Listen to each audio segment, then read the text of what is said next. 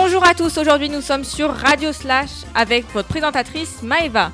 Aujourd'hui nous sommes le 6 mars et nous nous trouvons au CDI de Mon Plaisir avec Anaïs, Sarah et Mathias, élèves de seconde à Mon Plaisir, qui sont ici pour répondre à mes questions sur le stage d'immersion proposé aux élèves d'ST2S.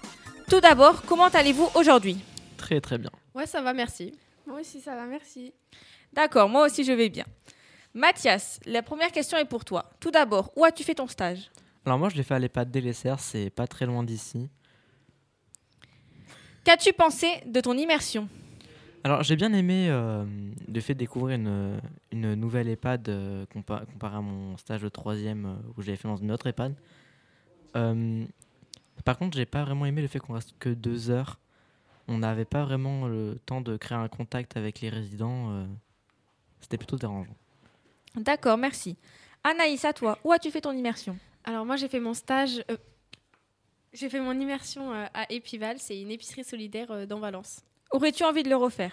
Alors euh, maintenant, euh, je suis bénévole à l'épicerie, mais je serais pas devenue bénévole. euh, oui, oui, j'y serais retournée euh, volontiers.